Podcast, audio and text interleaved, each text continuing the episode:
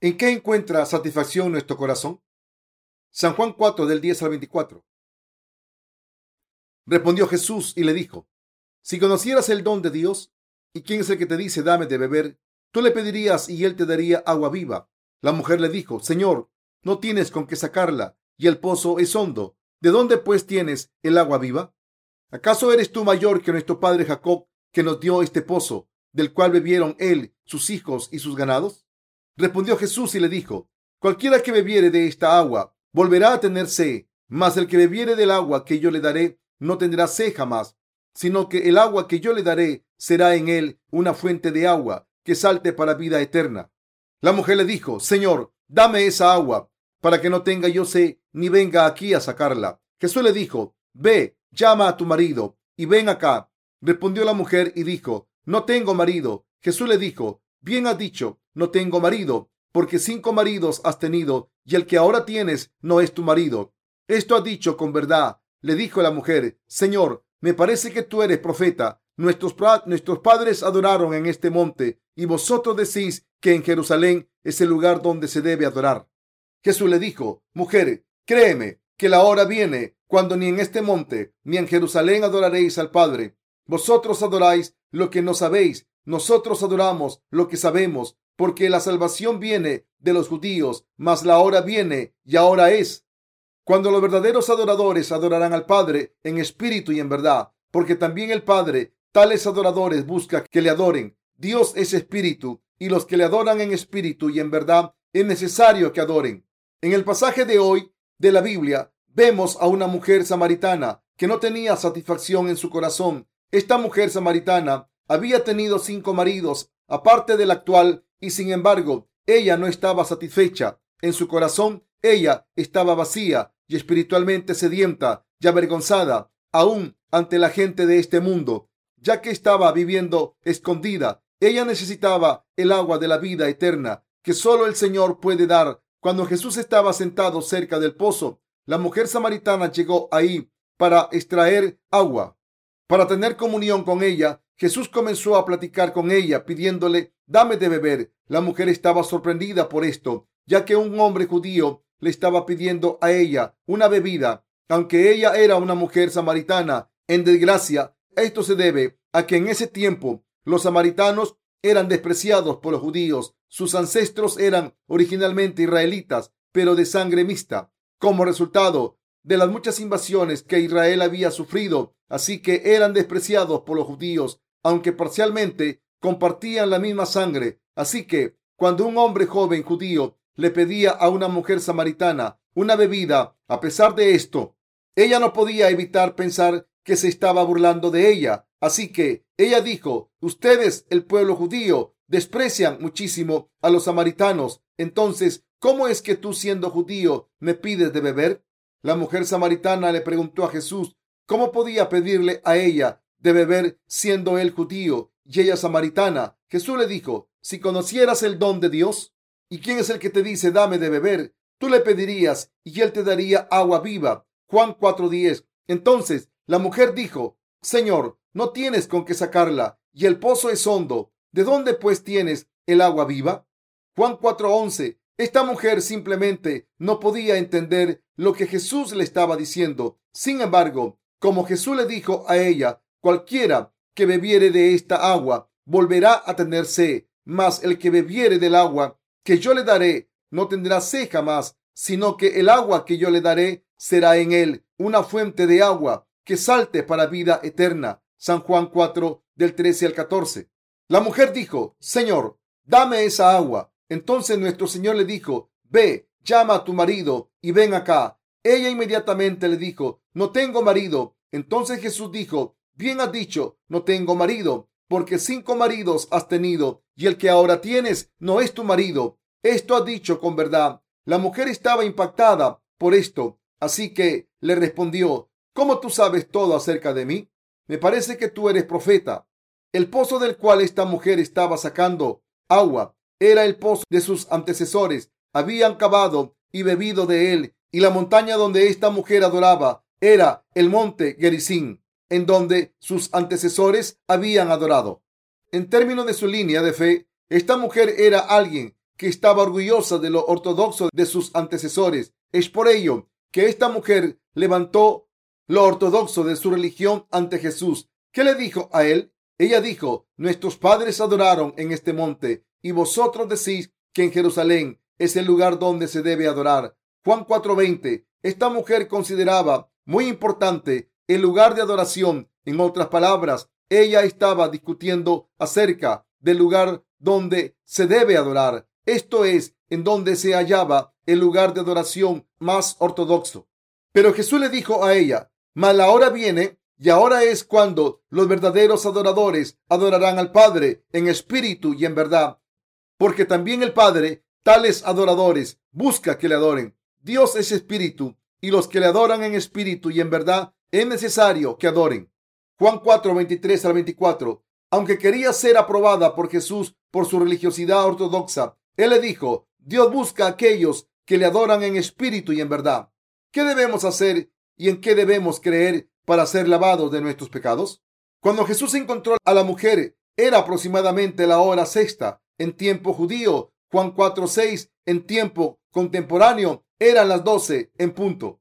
Esto es mediodía en la tierra de Palestina. Este tiempo del día es tan extremadamente caluroso que todo el mundo se toma la, la, siesta. La mujer había ido al pozo para sacar agua en esa hora, tratando de evitar los ojos curiosos de los demás. Ella estaba tan avergonzada de sí misma que aún para saciar la sed de su carne tenía que mantenerse lejos de ellos para saciar la sed de su alma. Ella había vivido con cinco esposos aparte del actual, pero aún así no tenía satisfacción. Nuestro Señor había ido ahí para encontrarse con esta mujer cuyo corazón no encontraba satisfacción y ya le enseñó la razón real por la que su vida no tenía satisfacción y resolvió este problema de ella dándole solución.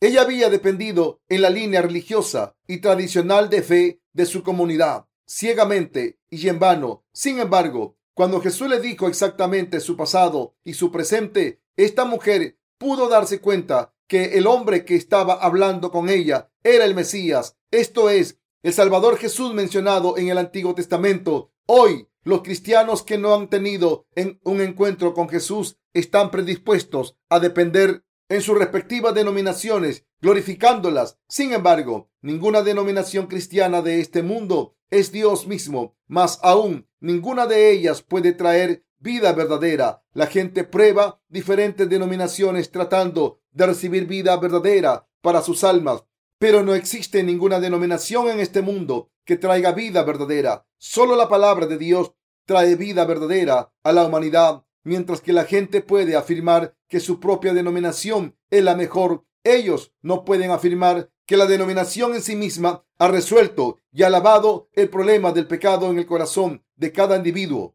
o que ha capacitado sus corazones para ser remitidos de sus pecados, o ha hecho posible que ellos reciban el verdadero lavado de sus pecados. Ninguna religión en este mundo puede resolver el problema del pecado, ni siquiera para un solo hombre. Los cristianos de la actualidad están viviendo vidas de fe sectarias y religiosas que no creen realmente en la palabra de Jesús, sino que en lugar de ellos creen en sus propios pensamientos y, es por ello que fallan en sus vidas de fe. Se debe a que solo están predicando sus propias enseñanzas y doctrinas denominacionales, por lo que son incapaces de resolver el problema del pecado en sus corazones y continúan viviendo como pecadores. No importa cuántas veces escuchen tales enseñanzas, puesto de otra manera, estos religiosos son incapaces de ser lavados de sus pecados y sus corazones continúan sedientos, ya que no creen en el Evangelio del agua y el Espíritu.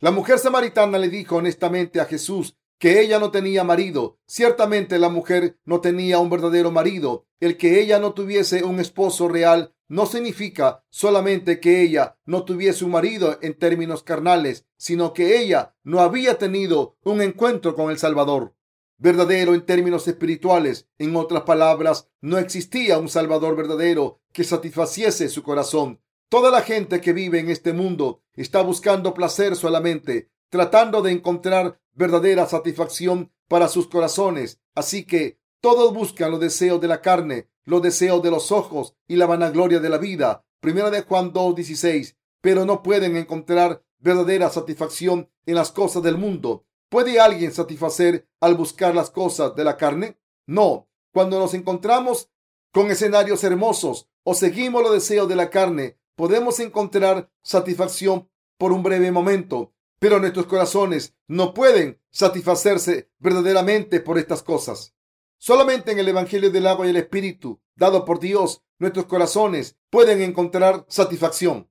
Es solo a través de la fe en el Evangelio del agua y el Espíritu, dado por Jesús, con lo que el corazón de todos puede encontrar verdadera satisfacción. Es por ello que todos aquellos que no creen en este Evangelio continúan sintiéndose sedientos en su corazón. Si los corazones de las personas estuvieran refrescados, gozosos y felices, siendo dueños de las cosas del mundo, no tendrían necesidad de buscar a Jesús, a menos que conozcan a Jesús y laven sus pecados colocando su fe en el Evangelio del agua y el Espíritu. Sus vidas están destinadas a estar vacías. No importa cuán rico alguien pueda ser y cuán ideales sus circunstancias.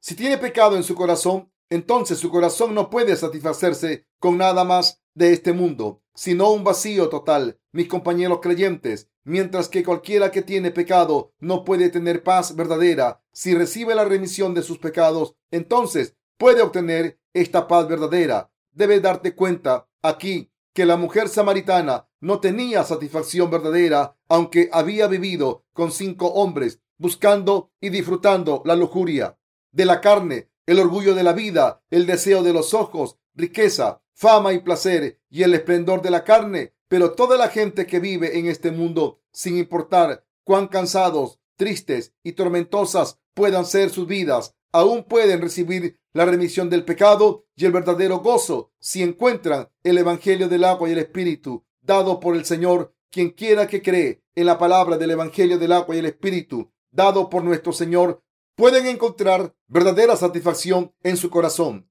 Mucha gente trata de encontrar satisfacción en las cosas de la carne, pero ninguna satisfacción puede ser obtenida de las cosas de este mundo. Al pensar que su falta de satisfacción se deriva de su falta de, posesiones materiales, buscan y llegan a poseer cosas materiales, pero descubren que aún no pueden satisfacerse con estas cosas. Es solo creyendo en la palabra de la verdad del agua y el espíritu dada por el Señor, por lo que todos pueden adquirir verdadera satisfacción. Lo que resuelve el problema del pecado en el corazón de la gente es la palabra del Evangelio del agua y el espíritu. Para todos, si han resuelto los problemas de pecado en sus corazones, entonces puede tener verdadera satisfacción en su corazón y obtener un gozo verdadero, aun si tiene pocas posesiones materiales y sus circunstancias están lejos de lo ideal. Sin embargo, por otro lado, si no tiene un encuentro con el Señor y así es capaz de recibir la verdadera remisión del pecado en su corazón, entonces no hay verdadera satisfacción. Se debe a que la gente no tiene satisfacción en su corazón por lo que van de un lado a otro, de una religión a otra o de esta denominación a otra. La gente de este mundo intenta todo para encontrar satisfacción, desde ir a clubes nocturnos hasta acumular riqueza, pero a través de tales esfuerzos sus corazones no pueden obtener verdadera satisfacción.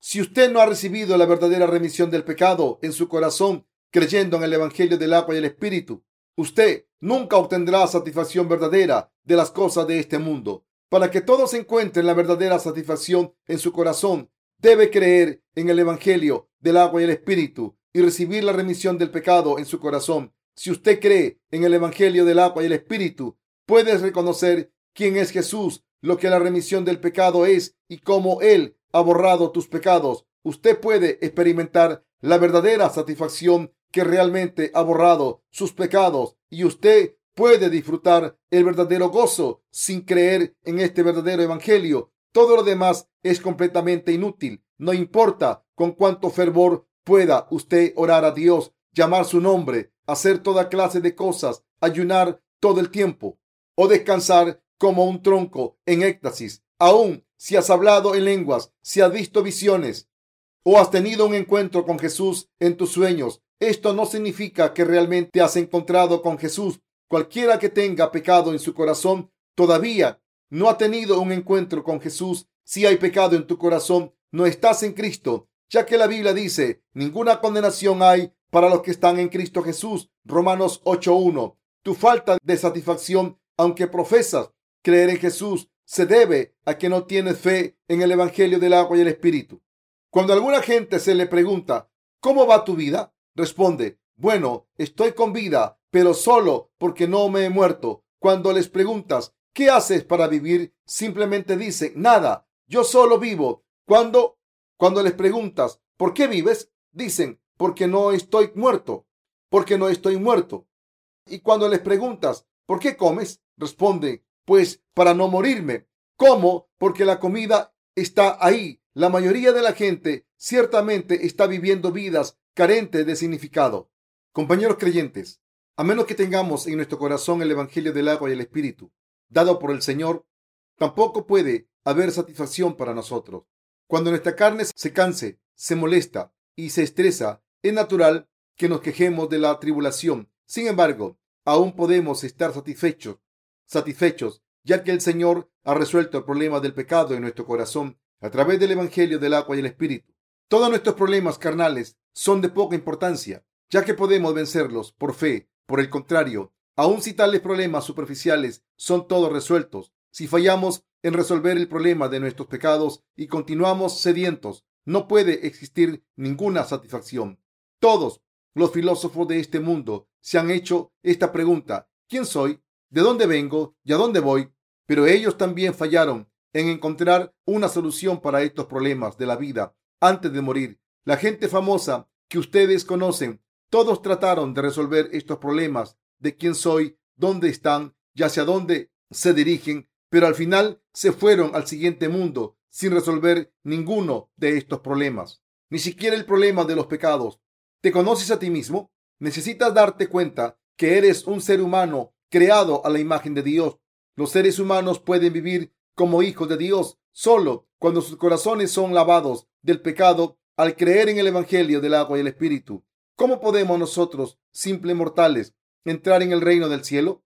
Es solo, es solo naciendo de nuevo por el agua y el Espíritu, por lo que la gente puede entrar en el cielo. Juan 3.5. Para todos, sin importar quién, es solo cuando recibe la remisión de sus pecados, creyendo con sus corazones en el Evangelio del agua y el Espíritu, por lo que se puede entrar en el reino del cielo. Tu corazón está vacío y confuso, ya que aún hay pecado en él. Aquellos que son de mente carnal dicen que todo lo que necesitan resolver es el problema del vestido, del alimento y de casa para sí mismo. Pero ellos deben darse cuenta con precisión que aún permanece el problema de sus almas, aun cuando se llenen estas necesidades básicas. Yo mismo anhelaba ser lavado de los pecados de mi corazón, más que poseer la riqueza y el esplendor de la vida, ya que anteriormente yo estaba perdido espiritualmente. Antes de que encontrara el Evangelio del agua y el Espíritu, la vida era muy dura para mí, ya que no tenía una satisfacción real. Mi mayor y único deseo era resolver el problema del pecado en mi corazón. Por lo tanto, yo anhelaba con todo mi corazón conocer la verdad que resolvería este problema del pecado.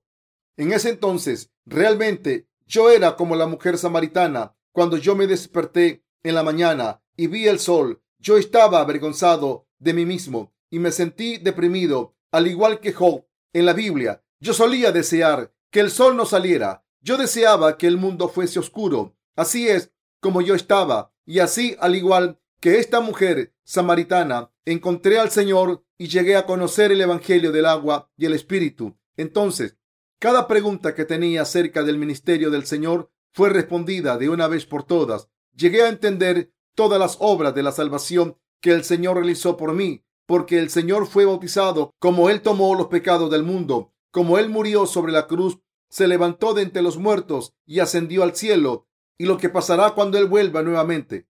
Desde que me di cuenta de la gravedad de todos los pecados en mi corazón, yo busqué la verdad de nacer de nuevo y desde entonces yo llegué a conocer la verdad del Evangelio del agua y el Espíritu. He encontrado satisfacción aún cuando no soy un bebedor, ni canto, ni bailo, y llegué a darme cuenta que mi corazón no podía tener satisfacción con las cosas carnales. Aún me puedo enojar en ocasiones, pero no importa cuán cansado puede estar ahora. Mi nueva naturaleza no puede ser comparada con mi vieja naturaleza antes de nacer de nuevo, ni los sufrimientos que encaré antes de nacer de nuevo pueden ser comparados con mis sufrimientos actuales.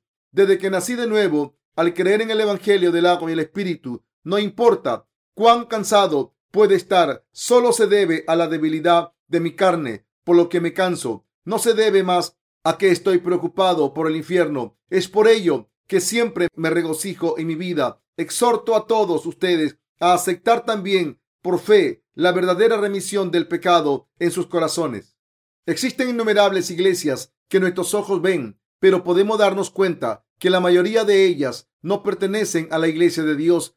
Para que nosotros discernamos esto, necesitamos ver si el predicador de cualquier iglesia ha recibido la remisión del pecado o no delante del Señor. Solo cuando éste es alguien que resolvió su problema del pecado delante de Dios, entonces se convierte en un verdadero siervo de Dios, quien puede resolver el problema del pecado en los corazones de la congregación. Aquellos que predican la palabra de Dios sin resolver su propio problema del pecado, ni son siervos de Dios, ni son su pueblo, solo porque usted asista a una mega iglesia de este mundo. Esto no significa que usted pueda realmente encontrar el Evangelio del agua y el Espíritu.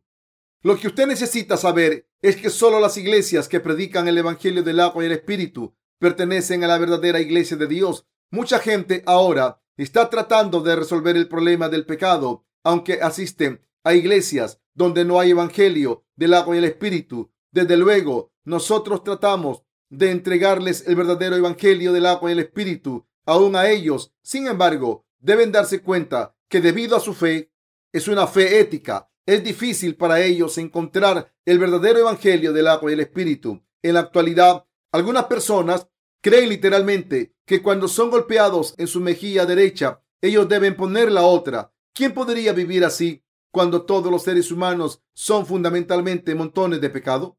Después de todo, ¿no es por ello que Jesús vino por nosotros? Como cristianos que profesa creer en Jesús, usted debe preguntarse a sí mismo si no es usted tal persona cuyas creencias son únicamente orientadas éticamente. Esta gente es incapaz de encontrar el Evangelio del agua y el Espíritu precisamente porque tratan de actuar como si fueran mejores que Jesús. Yo digo esto ya que a través de tal fe moral es difícil encontrar al Señor quien vino por el agua y el Espíritu.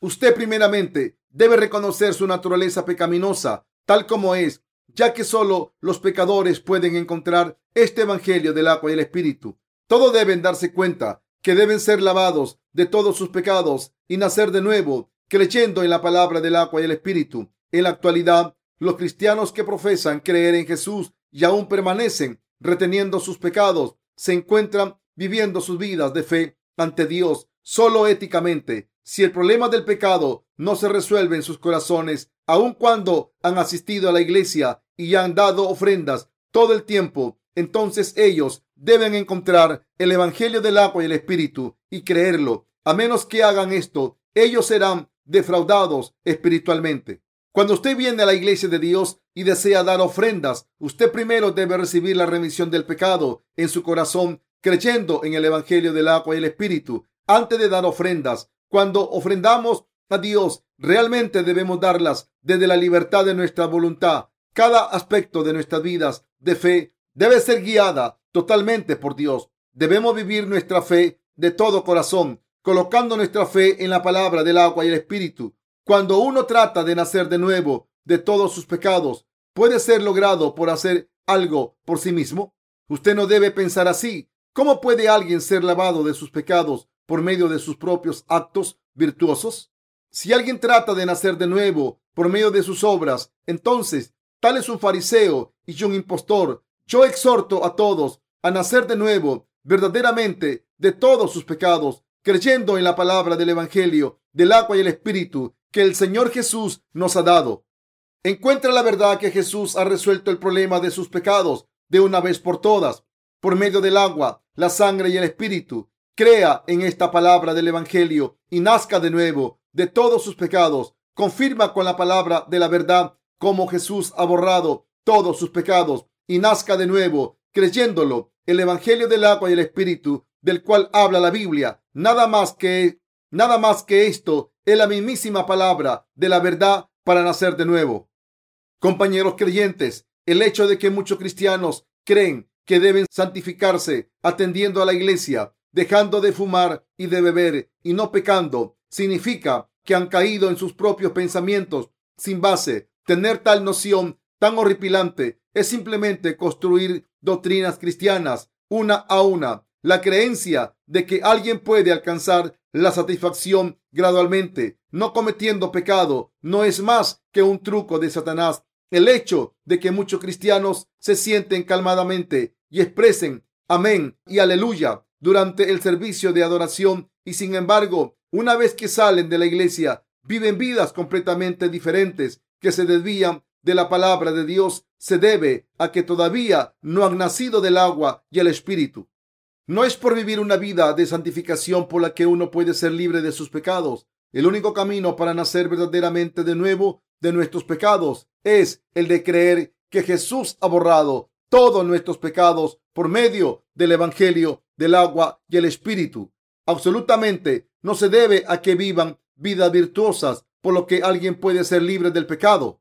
Los ricos en su propia justicia jamás podrán entrar al cielo. Es más difícil para un rico entrar en el reino de los cielos que para un camello atravesar por el ojo de una aguja. Es imposible para cualquiera nacer de nuevo de sus pecados por medio de sus propios actos virtuosos. Es por ello que el Señor dijo, para con los hombres imposible es esto, mas para con Dios todo es posible. Mateo 19, 26. Debemos darnos cuenta que es nuestro Señor quien ha borrado nuestros pecados por medio del Evangelio del agua y el Espíritu. Usted debe saber cómo Dios ha borrado sus pecados. Usted debe tener una fe verdadera creyendo en el Evangelio del agua y el Espíritu. Al creer en este Evangelio del agua y el Espíritu, yo he sido liberado de todos mis pecados. También tú has sido liberado del pecado creyendo en el Evangelio del agua y el Espíritu. Si ciertamente has sido libre del pecado creyendo en el Evangelio del agua y el Espíritu, entonces ciertamente usted es una persona feliz sin importar cuán difícil pueda ser la vida.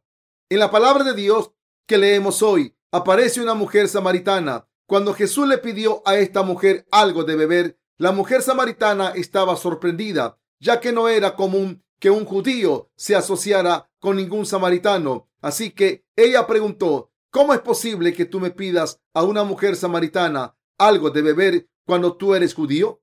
Pero Jesús le dijo a ella, si conocieses el don de Dios y quién es el que te dice, dame de beber, tú le pedirías a él y él te daría agua viva. Así que mientras conversaba con Jesús, eventualmente ella llegó a reconocer que él era el verdadero Salvador. Ciertamente, Jesús verdaderamente es el Salvador de toda la humanidad, debido a que muchos miles de años antes Dios había prometido a la humanidad que Él enviaría al Salvador a todos los hombres, y este Salvador no es nadie más que Jesús. La mujer samaritana del pasaje de la escritura de hoy no reconocía a Jesús al principio, pero después ella llegó a darse cuenta que Él era el Salvador. Compañeros creyentes, ¿quién es aquel que nos da verdadera agua de vida eterna? ¿Quién es aquel que verdaderamente clama nuestros sedientos corazones por siempre? ¿No es nuestro Señor Jesucristo? ¿Ha sido salvado por medio del Evangelio del agua y el Espíritu que Él nos ha dado? Nuestro Señor es el Salvador, quien nos ha liberado de todos los pecados de este mundo por medio del Evangelio del agua y el Espíritu. Él, quien nos ha dado el agua viva a nosotros, quienes vivimos en este planeta, no es un hombre, sino el Salvador de la humanidad. Jesús es el Salvador quien verdaderamente ha satisfecho la sed de nuestro corazón y ha resuelto ambos nuestros problemas carnales y espirituales. Nuestro Señor no nos dio vida eterna por medio de lo material de este mundo. Al vivir en un mundo semejante a un desierto, todos nosotros salimos a buscar a Jesús para tomar el agua viva, ya que estábamos espiritualmente sedientos y en ese tiempo Jesús se encontró con nosotros por medio del Evangelio del agua y el Espíritu. Cuando nos hallábamos luchando con la tribulación en este mundo y cuando nuestros corazones necesitaban la salvación de Dios, lo que nos era absolutamente indispensable era el Evangelio del agua y el Espíritu. Solo nuestro Señor resolvió el problema de todos nuestros pecados por medio del Evangelio del agua y el Espíritu. Y solo Él nos dio verdadera vida cuando nos hallábamos exhaustos y no teníamos satisfacción debido a nuestros pecados, cuando estábamos luchando en este mundo semejante a un desierto debido a nuestros pecados y cuando estábamos muriendo debido a los múltiples problemas por el pecado, nuestro Señor nos dio por medio de la palabra del Evangelio del agua y el Espíritu, el agua viva que hizo que nunca más tuviésemos sed. Nuestro Señor llegó a ser nuestro maestro del agua viva que hizo que nunca más tuviésemos sed. ¿Es un ser humano el que lavó nuestros pecados? ¿Fue algo material? ¿Fueron las doctrinas humanas de este mundo? No, solamente es Jesús quien ha resuelto todos los problemas en nuestras vidas y solamente Él es el verdadero Salvador quien nos ha dado el Evangelio del agua y el Espíritu. Se debe a que solo Jesús es el verdadero Salvador para nosotros, ya que Él dejó su gloria y vino a esta tierra, puso todos nuestros pecados sobre su propio cuerpo por medio de su bautismo y fue crucificado para derramar su sangre y de esa manera nos ha salvado. Él se ha convertido en el Dios pastor, quien nos da todas las bendiciones que necesitamos para vivir en este mundo, quien nos fortalece cuando nuestro corazón está atribulado y cansado, quien resuelve todos los problemas de nuestros corazones. Por medio del Evangelio del agua y el Espíritu, Jesús ha resuelto el problema del pecado, que era imposible que lo resolviésemos nosotros mismos y nos dio vida eterna. Nuestro Señor es el Dios quien ha hecho posible que tú y yo, quienes creemos en el Evangelio del agua y el Espíritu, que bebamos la verdadera agua de vida eterna. Nuestro Señor nos ha permitido obtener la remisión del pecado y la vida eterna. Bienaventurados los creyentes del Evangelio del agua y el Espíritu por convertirse en hijos de Dios y llenó todas nuestras necesidades para continuar con nuestras vidas en este mundo. Verdaderamente, el regalo de salvación que Dios nos ha dado es demasiado grande y ancho como para entenderlo. Por lo tanto, y una vez más llegamos a pensar en, nuestro Señor, si no tuviésemos al Señor, ¿cómo hubiésemos vivido en este mundo semejante a un desierto? Si no hubiese sido por nuestro Señor, hace mucho tiempo que hubiésemos muerto de, de sed espiritual en este mundo. Todos estábamos destinados a vivir nuestras vidas sedientos y sin ninguna satisfacción si no fuese por nuestro Señor. Sabiendo totalmente lo que nos hace falta mientras vivimos en este mundo, nuestro Señor ha suplido nuestras necesidades siempre que oramos a Él. Dios siempre nos ha bendecido a quienes vivimos en este mundo que se asemeja a un desierto y Él no solo ha resuelto el problema de nuestros pecados, sino también muchos otros problemas. Necesitamos pedirle a Él la gracia de todas estas bendiciones y necesitamos vivir por fe es cuando nuestros corazones le piden a Dios de su gracia, por lo que finalmente probamos la profundidad de su gracia. ¿Desea ahora tu corazón pedirle a Dios su ayuda? Al igual que es por la gracia del Señor por lo que estamos vivos ahora, también es por esta gracia del Señor por lo que podemos seguir con nuestras vidas, al igual que nuestro Señor dio agua viva a la mujer samaritana y resolvió todos sus problemas. Yo creo que Dios nos dará y nos revestirá con todas las bendiciones que necesitamos para vivir en este mundo. Y yo le doy gracias a Él con mi fe. Jesús le dijo a esta mujer, mas el que bebiera, mas el que bebiere del agua que yo le daré para siempre, no tendrá sed, mas el agua que yo le daré será en él una fuente de agua que salte para vida eterna. La mujer le dijo a él, Señor, dame esta agua para que no tenga sed ni venga acá a sacarla. San Juan 4:15. Esta mujer estaba tan avergonzada de sí misma que no se atrevía a salir durante el día, pero ella necesitaba agua cada día, así que tenía que ir a sacar agua bajo el quemante sol cuando todos los demás estaban descansando. Dado esto, cuán agotada debió haber estado su vida, ya que no podía vivir sin agua para cocinar o para lavar o para bañarse. Ella tenía que ir al pozo cada día sin embargo, la mujer samaritana solamente podía sacar agua bajo el quemante sol. Así que, cuán feliz debió haberse sentido cuando el Señor le dijo que Él le daría una fuente de agua para vida eterna.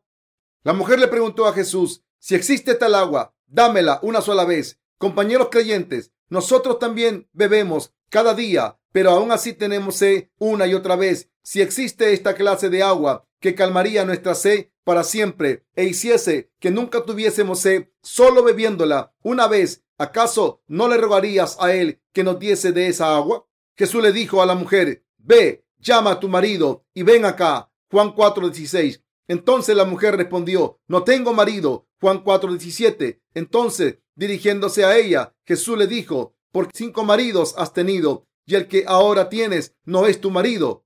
Juan 4:18. Entonces la mujer dijo, eso es realmente cierto. ¿Cómo tú sabes que yo soy esa mujer? Señor, ahora me doy cuenta que tú eres un profeta. Esta mujer ahora pensó que Jesús era un profeta, que sabe lo que pasó antes y lo que pasará después. Así que al principio la mujer pensó que Jesús era uno de esos profetas, pero mientras continuó platicando con ella, ella llegó a darse cuenta que Jesús ciertamente era el Mesías. ¿Es una realidad que esta mujer haya bebido con no menos de seis hombres hasta ese momento? Tal vez no sea algo importante, pero Corea probablemente impondría un nuevo récord. Los coreanos ordinarios no cambian de esposo con esta frecuencia. El problema para esta mujer era que su propia conciencia estaba atada por sus enormes pecados. Pero Jesús dijo estas cosas ya que él no solo quería exponer todos sus problemas por el pecado, sino que deseaba solucionarlos también. De la palabra de las escrituras del Antiguo y del Nuevo Testamento, llegamos a saber quién es el Salvador. Llegamos a darnos cuenta que el Cordero del Sacrificio mencionado en el Antiguo Testamento es Jesús y que al venir a esta tierra y ser bautizado por Juan el Bautista, Jesús tomó todos los pecados, no solamente de esta mujer, sino todos los pecados del mundo. ¿Por qué medio nuestro Señor resolvió los problemas del pecado de la humanidad? Él resolvió todos nuestros problemas por medio del Evangelio del agua y el Espíritu. Compañeros creyentes, ¿por qué no podíamos ser bendecidos por Dios antes? Se debía a los pecados que estaban en nuestro corazón. Había una barrera de pecado entre Dios y nosotros, y es por ello que vivíamos bajo maldición. No había otras barreras entre Dios y nosotros, sino que era la barrera del pecado que nos había separado de Él. Cuando nuestro Señor vino a esta tierra, Él resolvió este problema de nuestros pecados de una vez y para siempre. ¿Cómo lo resolvió? Nuestro Señor resolvió el problema de todos nuestros pecados y de la condenación al ser bautizado por Juan el Bautista en el río Jordán, tomando los pecados de este mundo de una vez por todas, cargándolos hasta la cruz y derramando su sangre sobre ella y levantándose de entre los muertos. Mientras continuamos con nuestras vidas, debemos escuchar y creer en la palabra de la vida eterna ya que nuestro Señor ha resuelto todos nuestros problemas del pecado, es por medio de nuestra fe en la palabra del Evangelio del agua y el Espíritu, por lo que podemos disfrutar vida eterna y obtener verdadera felicidad. Compañeros creyentes, al igual que nuestro Señor le dio a esta mujer la remisión del pecado y el agua de la vida eterna, así también Él nos ha dado a nosotros. Esta mujer había tenido no menos de cinco esposos, sin incluir al hombre que ahora se encontraba viviendo con ella sin estar legalmente casada. ¿Por qué esta mujer estuvo con tantos esposos? Lo hizo porque estaba tratando de encontrar su felicidad por medio de su esposo. Al igual que ella, la gente trata de encontrar la felicidad en los lugares equivocados, pensando que serían felices si tienen mucho dinero, fama, poder, conocimiento o diversión. Espiritualmente hablando, debemos darnos cuenta que nosotros también hemos vivido con cinco esposos todos hemos perseguido estas cosas mientras pecamos hasta que encontremos el verdadero novio, Jesús. No podíamos evitar cometer pecado hasta el día en, que morimos y estábamos destinados al infierno por los pecados que habíamos cometido. A pesar de esto, nuestro Señor ha resuelto el problema de todos nuestros pecados por medio de su bautismo y su sangre sobre la cruz. Así que, cuán agradecidos y endeudados estamos por esto, debido a que el Señor es todopoderoso y debido a que Él nos ama él ha resuelto todos nuestros problemas de pecado sin dejar ninguno atrás. Si no fuese por el Señor, ¿cómo podríamos saciar nuestra sed para siempre? Ya que nuestro Señor ha resuelto el problema del pecado en nuestros corazones, ahora la sed de nuestros corazones puede ser saciada totalmente creyendo en el Evangelio del agua y el Espíritu. En general, cuando la gente admite sus pecados, tienden a admitir solamente los pecados expuestos exteriormente.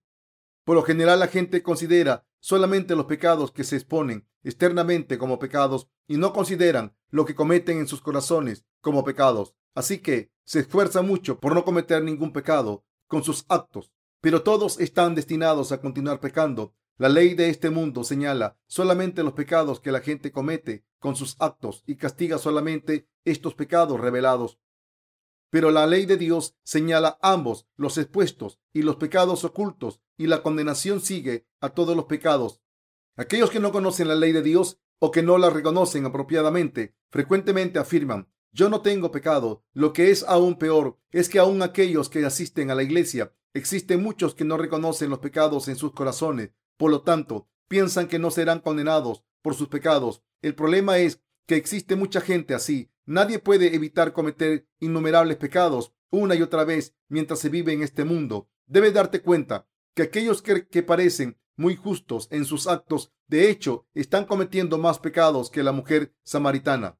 Por un lado, no todos actúan como ladrones en sus actos, aun si roban innumerables ocasiones con sus pensamientos y en sus corazones, aunque la gente no haya cometido asesinato con sus actos, en sus pensamientos y en sus corazones han matado a muchos. La realidad es que innumerables personas no se les facilita admitirse a sí como pecadores y no saben que ellos también serán condenados por sus pecados. Sin embargo, debido a que Dios ve todo el interior del, del corazón humano, Él dice que existen pecados incontables en ellos. Es por eso que Él dijo, engañoso es el corazón más que todas las cosas y perverso. ¿Quién lo conocerá? Yo Jehová que escudriño la mente, que pruebo el corazón, para dar a cada uno según su camino, según el fruto de sus obras. Jeremías 17, del 9 al 10. La gente que aún no ha nacido de nuevo necesita arar los campos de sus corazones detenidamente y conocer los pecados que están profundamente escondidos. Deben darse cuenta que hay demasiados pecados en sus corazones y que Dios los condenará por todos estos pecados. Cuando así reconozcan claramente que han estado destinados al infierno como condenación por sus pecados, podrán darse cuenta de la necesidad de creer en el Evangelio del agua y el Espíritu. La función de la ley dada por Dios.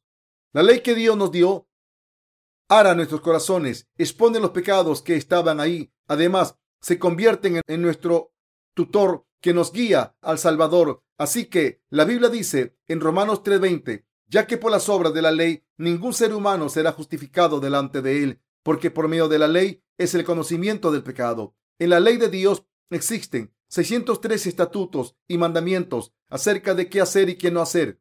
Esta ley de Dios requiere perfección de todos nosotros, así que la ley de Dios puede ser encontrada solo cuando la guardamos en su totalidad al 100%. El guardar solo el 10, 50, el 80% de la ley es fallar en guardarla. Si alguien rompía la ley de Dios aún una sola vez en la totalidad de su vida, entonces significaba que se había fallado en guardarla.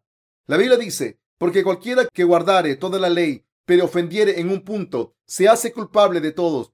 Porque el que dijo, no cometerás adulterio, también ha dicho, no matarás. Ahora bien, si no cometes adulterio, pero matas, ya te has hecho transgresor de la ley. Santiago 2.10 al 11. Como se afirma aquí, si fallamos en guardar un solo punto de la ley, entonces somos culpables de todo. Romper un solo mandamiento de la ley, en otras palabras, es romper toda la ley. Entonces, ¿acaso no rompemos la ley solo en unas ocasiones en nuestro tiempo de vida? No, no somos así realmente. Debido a que nuestra naturaleza básica es pecadora, no podemos evitar romper la ley repetidamente en innumerables ocasiones. El séptimo mandamiento de los diez mandamientos dice, no cometerás adulterio. ¿Somos capaces de guardar este mandamiento de Dios? Para que nosotros guardemos este mandamiento de Dios, siempre que veamos a una mujer, tampoco debemos tener ningún pensamiento lujurioso en nuestro corazón. Pero, ¿somos capaces de esto? ¿De tampoco cometer pecado en nuestro corazón? Jesús dijo, oíste que fue dicho, no cometerás adulterio. Pero yo digo, que cualquiera que mira a una mujer para codiciarla ya adulteró con ella en su corazón. Mateo 5, 27 al 28. Esto significa que siempre que veamos a una mujer y la deseemos, en realidad estamos rompiendo el séptimo mandamiento contra el adulterio. Romper los mandamientos de Dios es pecar y la condenación por esto es la destrucción. Cada vez que vemos a una mujer con nuestros ojos y la deseamos, estamos acumulando pecado uno tras otro. Si usted es fiel, sabrá que el adulterio es perverso y usted tratará de no cometer este pecado. Mucha gente aborrece el adulterio como suciedad y desprecian a aquellos que lo cometen, pero realmente no cometemos todos adulterio. Entre más nos acordamos de este mandamiento, más nos damos cuenta que lo estamos cometiendo. Aún más, entre más tratamos de guardar el mandamiento, más nos damos cuenta que simplemente somos incapaces de hacerlo, dado el hecho de que el adulterio está en nosotros. No es el caso que no podemos evitar tener pensamientos lujuriosos cuando vemos a una mujer. El mandamiento contra el adulterio, por lo tanto, nos enseña que la inmoralidad sexual es un pecado y que cometemos fornicación en innumerables ocasiones. Como tal, la ley nos despierta al hecho de que simplemente somos incapaces de guardar los mandamientos de Dios. Escrito está, porque de dentro del corazón de los hombres salen los malos pensamientos, los adulterios, las fornicaciones, los homicidios, los hurtos, las avaricias, las maldades, el engaño, la laxivia, la envidia, la maledicencia, la soberbia, la insensatez. Todas estas maldades de dentro salen y contaminan al hombre. Marcos 7, 21 al 23. Así, los mandamientos de Dios nos enseñan acerca de las doce clases de pecado que existen dentro de nosotros. Y la ley también nos enseña que rompemos todos los mandamientos, todos los estatutos de la ley de Dios rutinariamente, cada día.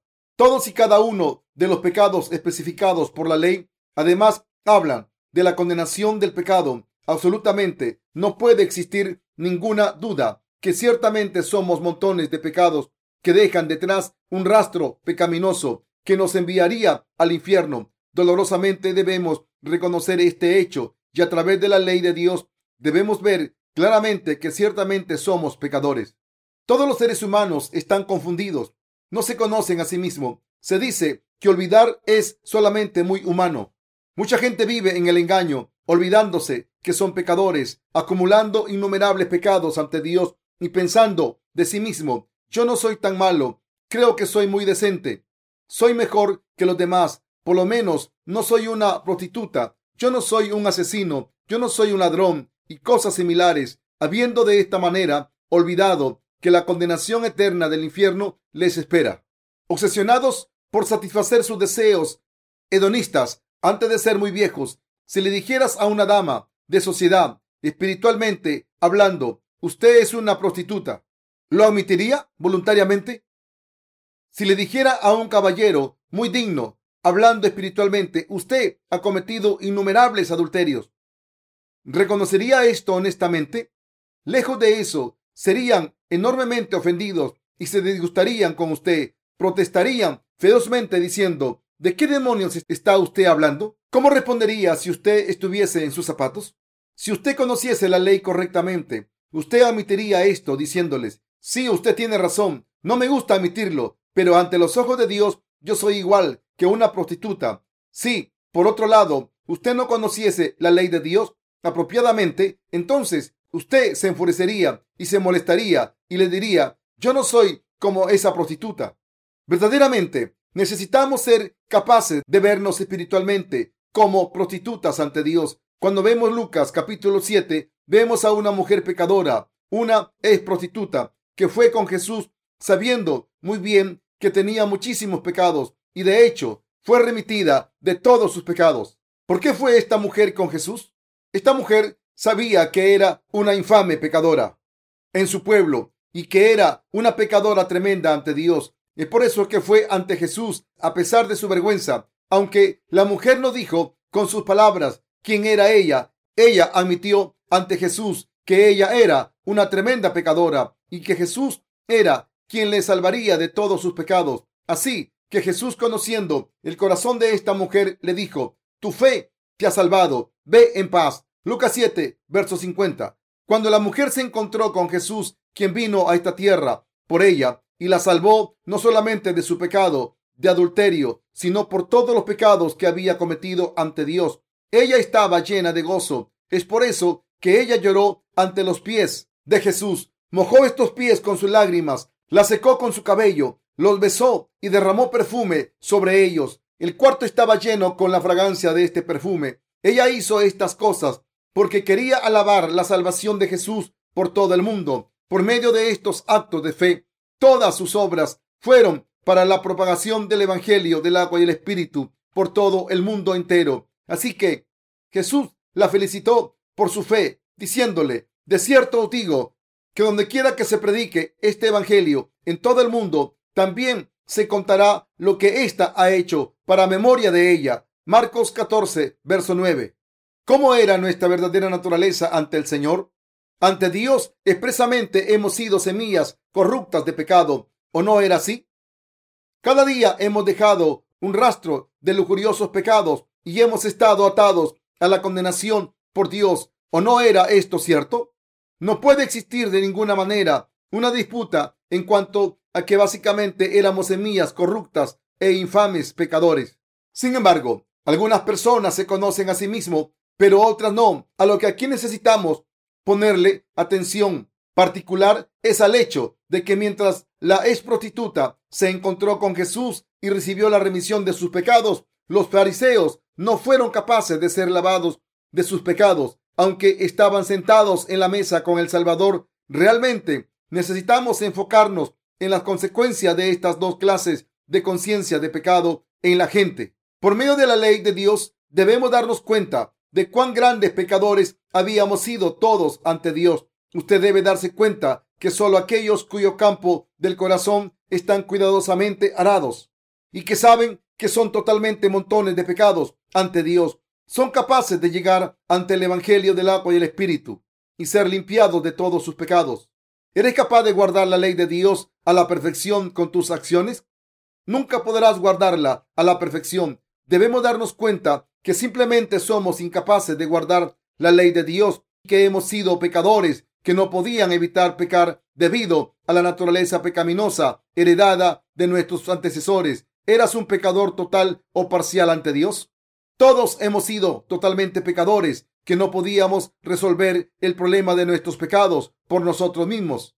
Admites que ante Dios todos nosotros éramos grandes pecadores destinados a la condenación del infierno por nuestros pecados. Si admites esto, debes ir por fe ante Jesús, quien vino por el agua y el Espíritu, y creer en la verdad de que el Señor nos ha salvado de todos nuestros pecados. Toda la humanidad en todo el mundo debe creer en Jesús como su Salvador y ser salvo de todos sus pecados.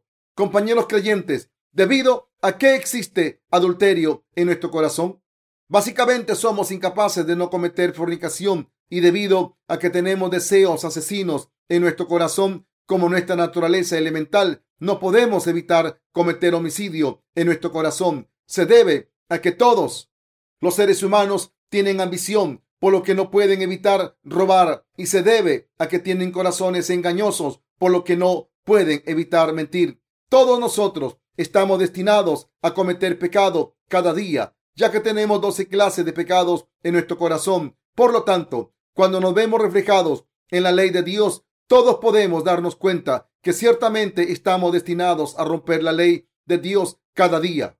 Compañeros creyentes, somos incapaces de guardar un solo estatuto de la ley de Dios. Nuestras vidas son tales que estamos destinados todos a romper cada estatuto de la ley repetida e incesantemente durante toda nuestra vida. Dado esto, entonces, ¿cómo podemos discutir acerca de la totalidad de pecados ante Dios? ¿Son pocos o muchos?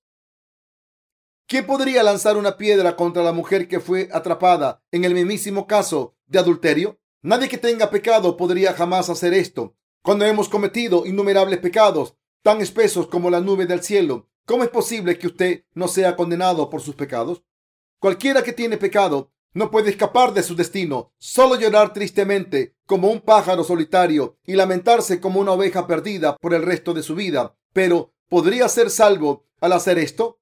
Todos nosotros debemos darnos cuenta que donde no existe la palabra del Evangelio del agua y el Espíritu, no puede haber remisión de pecados. Los pecados que están escritos en las tablas del corazón de todos. Entonces, ¿dónde están escritos todos los pecados que comete la gente? La Biblia dice, el pecado de Judá escrito está con cincel de hierro y con punta de diamante, esculpido está en la tabla de su corazón y en los cuernos de sus altares. Jeremías 17.1.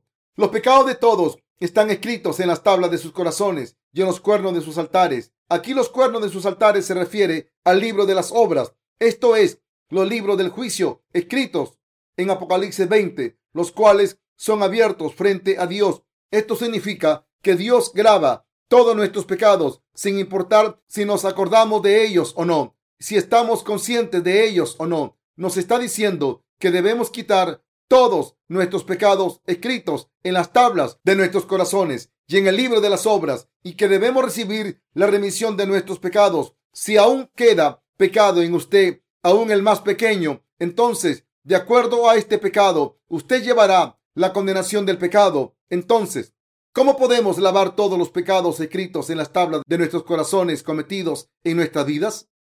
Escrito está, aunque te laves con lejía y amontones jabón sobre ti, la mancha de tu pecado permanecerá aún delante de mí, dijo Jehová, el Señor. Jeremías 2.22. En otras palabras, de ningún modo, ningún jabón, de ninguna enseñanza religiosa, ni ninguna oración de arrepentimiento pidiendo perdón podrá jamás lavar sus pecados. Existe un himno que dice, el llanto no me salvará, aunque mi rostro esté bañado de lágrimas, eso no quitará mis temores, no podrá lavar los pecados de años. El llanto no me salvará. Compañeros creyentes, ustedes deben darse cuenta que nunca podrán lavar sus pecados simplemente por llorar por sus pecados, derramando esas lágrimas y pidiéndole a Dios que los perdone. El detenerse a simplemente rogarle a Jesús que perdone sus pecados es como ponerse un vestido de hipocresía. ¿No es este el caso? Entonces, ¿cómo puede usted ser remitido de todos sus pecados y ser salvo de ellos? Primero que nada, debemos recordar que somos tremendos pecadores que serán condenados por Dios por nuestros pecados y debemos reconocer la palabra de Dios. Debemos admitir nuestros pecados, confesando, Señor, estoy destinado al infierno por mis pecados. Soy totalmente un montón de pecados. A menos que tú me salves, no puedo evitar ser arrojado al infierno y luego creer en el Evangelio del agua y el Espíritu de todo corazón. Tenemos que confesar, Señor, desde el día en que nací hasta el día en que muera. No podré evitar pecar en mis pensamientos y en mis actos. Por favor, sálvame de todos mis pecados. He quebrantado toda tu ley. Así, después de admitirlo, nosotros mismos, entonces, debemos escuchar y creer en el Evangelio del bautismo, la sangre y el Espíritu que nos ha dado Jesús. Es cuando hacemos esto que podemos ser remitidos de todos nuestros pecados que hemos cometido desde el día en que nacimos y que continuaremos cometiendo hasta el día de la muerte. Hasta que la mujer samaritana se encontró con Jesús, no había profeta que satisfaciera la sed de su alma. Así que ella siempre se había sentido sedienta en su corazón, incapaz de encontrarse con este Señor. Más, sin embargo, estaba tratando de encontrar satisfacción. Así que ella se interesó en las artes, la música, el alcohol o en los placeres, al igual que esta mujer samaritana. Todos en este mundo va tras los deseos de la carne, el deseo de los ojos y la vanagloria de la vida. Debido a que la gente no conoce el Evangelio del agua y el Espíritu, sus corazones están vacíos y así, aún hoy, en la actualidad, no han tenido un encuentro con los siervos de Dios que les pueden resolver este problema con el Evangelio del agua y el Espíritu. ¿Puede tu espíritu estar verdaderamente satisfecho cuando va las cosas de este mundo? ¿Puede alguno encontrar verdadera satisfacción de la gente de este mundo o de sus hermosos escenarios? Las cosas terrenales pueden traerle satisfacción temporal, pero ninguno de ellos puede salvar eternamente su alma de sus pecados. Para todos es cuando nos encontramos y creemos en la palabra del Evangelio del agua y el Espíritu dado por el Señor, por lo que a partir de ahí se llega a experimentar por sí mismo cómo fluye el agua viva, al igual que un río en su corazón, y es capaz de recibir todas las bendiciones de Dios. Sin embargo, a pesar de esto, mucha gente aún no ha escuchado la palabra del Evangelio del agua y el Espíritu. Sin embargo, usted debe creer en su corazón en el Evangelio del agua y el Espíritu acerca de la remisión del pecado que el Señor le ha dado y de esta manera recibir el regalo del Espíritu Santo. La mujer samaritana había tratado de hallar satisfacción de parte de sus esposos terrenales, pero no existía una satisfacción real para ella. No se debía a que no tuviese suficientes posesiones materiales, por lo que no tenía satisfacción. Al igual que esta mujer, usted también no encontró el verdadero, el verdadero significado de la vida antes de llegar a conocer a Jesús, el Maestro del Evangelio del agua y el Espíritu. En Corea, existe una canción llamada Casa de Ballenas. La letra dice más o menos así. Aunque bebo, aunque canto, aunque danzo, mi corazón solo está lleno de tristeza. Existe otra canción popular coreana llamada Vagabundo. Y esta canción dice, la vida es un viaje de dónde vino o a dónde va. Yo no lo sé. Solo flota sin dirección en este viaje que pasa sin dar fruto. Mientras pasa, no tengamos afectos ni nada que nos ate. La vida es un viaje. ¿Por dónde viene? ¿A dónde va? Si no nos encontramos con Jesús, quien vino por el Evangelio del agua y el Espíritu, entonces nuestras vidas no podrán hallar satisfacción. No importa cómo bebamos, cantemos y dancemos. Al igual que estas canciones del mundo, la existencia de todos es como la de un viajero que permanece en este mundo por un corto tiempo, solo para desaparecer. ¿De dónde vinieron todos estos viajeros y hacia dónde se dirigen? Innumerables personas ciertamente se encuentran flotando sin dirección hacia su propia destrucción mientras que pasa el tiempo. La Biblia dice, y de la manera que está establecido para los hombres que mueran una sola vez y después de esto el juicio. Hebreos 9, 27. Ninguna vida llega a nada a menos que la gente reciba la remisión del pecado creyendo en el Evangelio del agua y el Espíritu dado por Jesús. Todos los filósofos de este mundo han luchado todas sus vidas con estas preguntas básicas acerca de la vida. ¿Quién y qué soy? ¿De dónde vengo y a dónde voy? Sin embargo, todos mueren incapaces de encontrar la respuesta hasta el final. Aunque estos filósofos trataron de resolver este problema intentando descubrir de dónde habían venido y hacia dónde iban, aún así ellos murieron sin resolver al final este problema. Usted, sin embargo, debe resolver su problema del pecado conociendo y creyendo en el Evangelio del agua y el Espíritu y venir delante de la presencia de Dios al creer en el Evangelio del agua y el Espíritu. Usted debe resolver su problema de pecado ante Dios, recibir el Espíritu Santo y encontrar el camino para entrar al reino del cielo. Todos fuimos creados a semejanza de Dios, por lo tanto, todos deben ser lavados de todos los pecados en sus corazones y también todos deben recibir el Espíritu Santo como regalo de la remisión del pecado. Solo cuando la gente sabe esto puede vivir en las bendiciones de Dios. Es por el Evangelio del agua y el Espíritu, por la cual puedes descubrir si eres una persona justificada o un pecador. Su corazón está vacío solo porque hay pecado morando en él. Todos dicen que todo está bien si simplemente pueden alimentarse, vestirse y proveerse casa para sí mismo. Pero la realidad es que aun cuando estas necesidades básicas se llenan, el alma de los seres humanos aún está estéril, ya que aún está bajo maldición debido a sus pecados. Pero cuando usted cree en el Evangelio del agua y el Espíritu, todos sus pecados desaparecerán de su corazón y usted será lleno de dicha. Por lo tanto, usted debe encontrarse con el Señor por medio del Evangelio del agua y el Espíritu.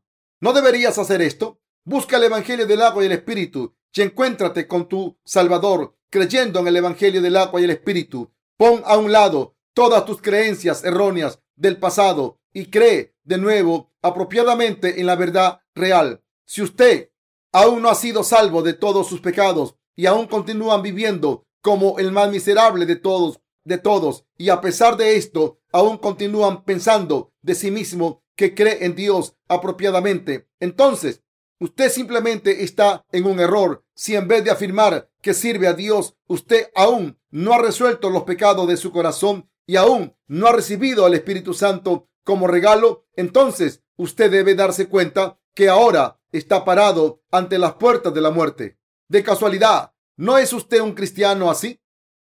¿No desea encontrarse con Jesús por medio del Evangelio del agua y el Espíritu? Entonces, conozca el Evangelio del agua y el Espíritu impreso en las Escrituras, confírmelo con sus ojos del corazón y crea en este Evangelio verdadero. Usted debe ser remitido de sus pecados, recibir el Espíritu Santo y nacer de nuevo. Pero usted no debe intentar lograr esto por sí mismo, por medio de sus obras. Si usted es tal persona, entonces es claro que usted es ciertamente un necio que construyó su casa sobre la arena. ¿Cómo puede alguien nacer de nuevo de todos sus pecados por medio de sus propias obras virtuosas? El que usted trate de ser salvo de sus pecados por medio de sus obras no es más que el resultado de sus propios pensamientos. Además, aquellos que impulsan a hacer esto no son pastores verdaderos, no son más que los siervos del, infierno que guían a la gente a la destrucción, ya que son incapaces de predicar el Evangelio del agua y el Espíritu que lava los pecados de la gente. En la actualidad, Existen algunas iglesias que aprobarán a cualquiera como justo. Si deja de fumar, no bebe, trata de no cometer pecado y vive virtuosamente. Sin embargo, tales lugares que solo enseñan ética cristiana no son de la iglesia de Dios. La iglesia de Dios es donde se enseña el evangelio del agua y el espíritu para que la gente cuyas obras son insuficientes reciban la remisión de sus pecados y es donde se les permite nacer de nuevo. La iglesia de Dios no es un lugar que enseñe hipocresía. La verdadera iglesia de Dios es el lugar en donde sus siervos predican la palabra de Dios y el evangelio del agua y el espíritu a los demás, así haciendo posible que usted reciba la remisión de sus pecados. ¿Aún cree usted que todo esté bien solamente asistiendo a la iglesia sin conocer el evangelio del agua y el espíritu? ¿Solamente cree usted en la doctrina del cristianismo y pretende ser humilde cuando realmente no tiene fe? Muchos cristianos se sienten en las iglesias y expresan amén y aleluya sin cesar, pero cualquiera que tenga pecado en su corazón no puede ser un santo de Dios. Aquellos que creen así no son más que falsos cristianos, van en un camino de perdición, caminando por el camino ancho han sido sus pecados borrados de una vez por todas, creyendo en el bautismo de Jesús recibido de Juan el Bautista y por la sangre que él derramó sobre la cruz? ¿Y ha recibido también el regalo del Espíritu Santo? Solo el Evangelio del agua y el Espíritu puede hacerle libre de todos sus pecados y que nazca de nuevo, como está escrito, y conoceréis la verdad, y la verdad os hará libres. San Juan 8:32. Exhorto a todos a escuchar atentamente y a aprender el Evangelio del agua y el Espíritu. Pregúntate tú mismo si realmente conoces y crees en el Evangelio del agua y el Espíritu para ser lavado de tus pecados. Ahora, cree en el Evangelio. Usted también será remitido de sus pecados y recibirá vida eterna por medio de este Evangelio del agua y el Espíritu dado por Jesús. Ahora es el momento en que usted encuentre y conozca a Jesús por medio del Evangelio del agua y el Espíritu. Si usted cree ahora en este Evangelio verdadero, seguramente recibirá la remisión eterna del pecado. Yo oro a Dios, yo oro a Dios que por medio del Evangelio del agua y el Espíritu, Él le bendiga para que beba del agua viva.